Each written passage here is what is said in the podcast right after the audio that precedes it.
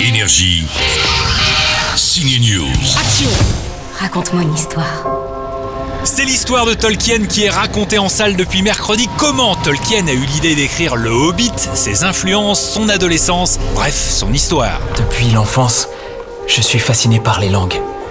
J'en ai inventé une. L'histoire de Tolkien est assez touchante d'ailleurs, elle est incarnée par l'acteur Nicolas Hoult qui avait fait ses débuts au ciné enfant avec Hugh Grant dans Comme un garçon. On peut le voir aussi en ce moment jouer la bête dans le dernier X-Men. Tu as inventé toute une langue Oui, j'ai créé des histoires, des légendes.